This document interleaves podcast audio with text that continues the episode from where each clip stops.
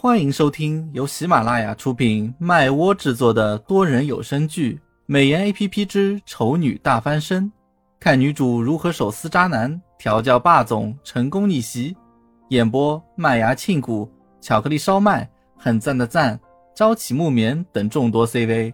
第九十三集，我会吃醋的。苏荣撇嘴哼道：“哼，你既然知道他跟我的关系，你还抱他。”这话纯属找茬，因为他心里也清楚，在那种情况下，如果唐胜的第一反应不是接住一个即将摔倒的人，而是躲开的话，他一定会很失望。在他心里，唐胜就是一个外冷内热的人，看似无情，其实啊是一个善良的小天使。想着想着，苏荣又开始两眼冒桃心了。唐胜看了他一眼。觉得不泼他几盆冷水，稍微控制一下他这无止境的脑补是不行了。于是他非常冷酷无情地说道：“我抱谁是我的自由，你没有权利管。”苏荣猛然回神，不满地反驳：“为什么没有权利？我说过我喜欢你啊！你抱别人的话，我会吃醋的。”你也说了，是你喜欢我，不是我喜欢你，所以我的事。你管不了，好像是这么一回事，没错。苏荣将脸转了回去，神情失落，还带着几分委屈。唐胜瞅着他的样子，暗道自己是不是说的太过分了，正琢磨着要不要再给点甜头的时候，苏荣突然一抬脸，重新振奋道：“现在管不了，不代表以后也管不了。唐胜，你给我等着，总有一天，我一定会让你赋予我。”这样的权利，忍住扶额的冲动，唐胜在心里哀叹：他果然还是太低估了对方的心理承受能力吗？回到唐家，苏荣立刻下车，殷勤地跑到门前帮唐胜开门。唐胜轻瞥了他一眼，存心打击他似的提醒道：“这门是自动的。”苏荣哼唧：“我想动手不行吗？你让他来咬我啊！”唐胜嘴角抽了抽，大步走进门，苏荣随即跟上，寸步不离。跟着跟着，一扇房门就这么无情的迎面关上，将他和唐胜分隔在了两边。苏荣将脑门轻轻地砸在门板上，左旋转，右旋转，再左旋转，右旋转。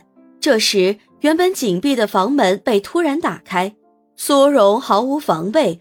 整个人不好受控制的向前跌去，直直的撞进了唐胜的五指山里，脸被对方的手掌抵住，弓着背，双手下垂，还轻轻摇晃着的呆愣样子，显得无比滑稽。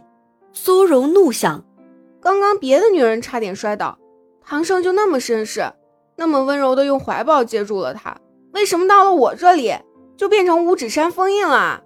差别待遇会不会太明显了一点？我的心会碎的好吗？再让我听到你躲在我门口发出痴汉的笑声，我就把你的嘴巴堵起来。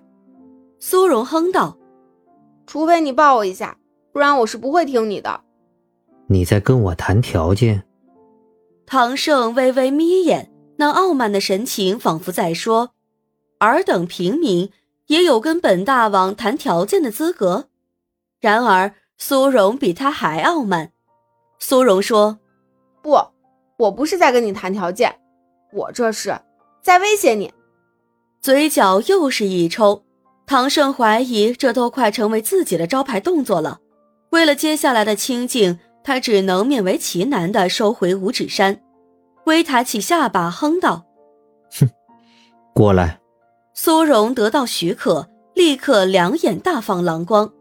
张开双臂扑了过去，可惜小脸才在温暖的胸膛上蹭了没两下，他就被唐胜捉住后衣领子，丢出了房间。房门再次关上，苏荣急得挠爪子。不过甜头已经吃到，再贪心的话，可能以后就真的没得吃了。所以苏荣挠了几下之后，便捂着藏不住笑容的脸，飞奔回到自己的房间。躲在被窝里继续回味。此时，唐胜的房间里，小萌娃不知道什么时候又跑到了他家主人的手机里，正扒着屏幕，一脸担忧。主人，你真的要放任那个老女人这样吃你豆腐吗？自从苏荣表明了要追求唐胜之后，苏荣在小萌娃的心里已经变成了一个癞蛤蟆想吃天鹅肉的老女人了。苏荣对于他这称呼只是微微皱了皱眉，但也没纠正什么。只是反问道：“有何不可？”小萌娃瞪着一双又圆又亮的大眼睛，非常的严肃而又认真的说：“当然不可以了，主人你这么优秀，跟苏荣那个老女人站在一起，那简直就是现实版的一朵鲜花插在牛粪上，天才与野兽啊！一想到他家主人很可能就让这么一只苏荣猪给拱了。”小萌娃顿时感到未来一片灰暗，非常的可怕呀！啊，他设计出来的 A P P 会不会思维太丰富了一点？还有，苏荣到底是做了什么，才能够让一个 A P P 对他的印象差到如此程度啊？真是让人想不通。这件事我自有分寸，你不用管。唐胜神情淡然道。以后对苏荣放尊重点，别忘了，现在他也算是你半个主人。我才没有那么蠢又色眯眯的主人呢！小萌娃不满地嘟囔了一声，注意到唐胜的脸色变沉，他赶紧绷紧了皮，改口说道：“嗯，我我知道了，我会注意的。时间不早，我就不打扰主人休息了，晚安。”说完，一顺溜的就跑了。唐胜眼皮跳了跳。心说：“这 A P P 怎么跟苏荣待久了，行为举止也变得跟他一样，总让人觉得透着一份蠢意呢？”第二天清晨，唐胜一打开房门，外面就突然窜出一个人影，同时伴随着一阵热情的声音：“Good morning。”定睛一看，那人除了苏荣也没别人了。此时他正站在门口，高举双手。脸上还带着青春又活泼的笑容，很有感染力。但是，疑似带有免疫体质的唐胜只是冷漠地看了他一眼，便直接从他的身边走过去了，并且很扫兴地提醒了他一个事实：如果不是我的眼力够好使的话，你这个时候已经飞到一楼去了。讲真的，如果刚刚没有看清对方是苏荣的话，面前突然冒出来一个人影，他直接一脚踹过去的可能性高达百分之百。苏荣跟上去，无视他的话，不满的抱怨道：“我跟你道早安呢，你怎么都不回我一句啊？”我没你那么好的精神。唐胜一晚上都在琢磨新想到的实验方法要怎么具体实施的事情，所以基本上没怎么睡觉。这会儿当然也是没什么精神搭理苏荣。苏荣不知道原因，听到唐胜的话，便关心道：“怎么会没精神？你昨晚没睡好吗？”唐胜挑眉看着苏荣说：“你说呢？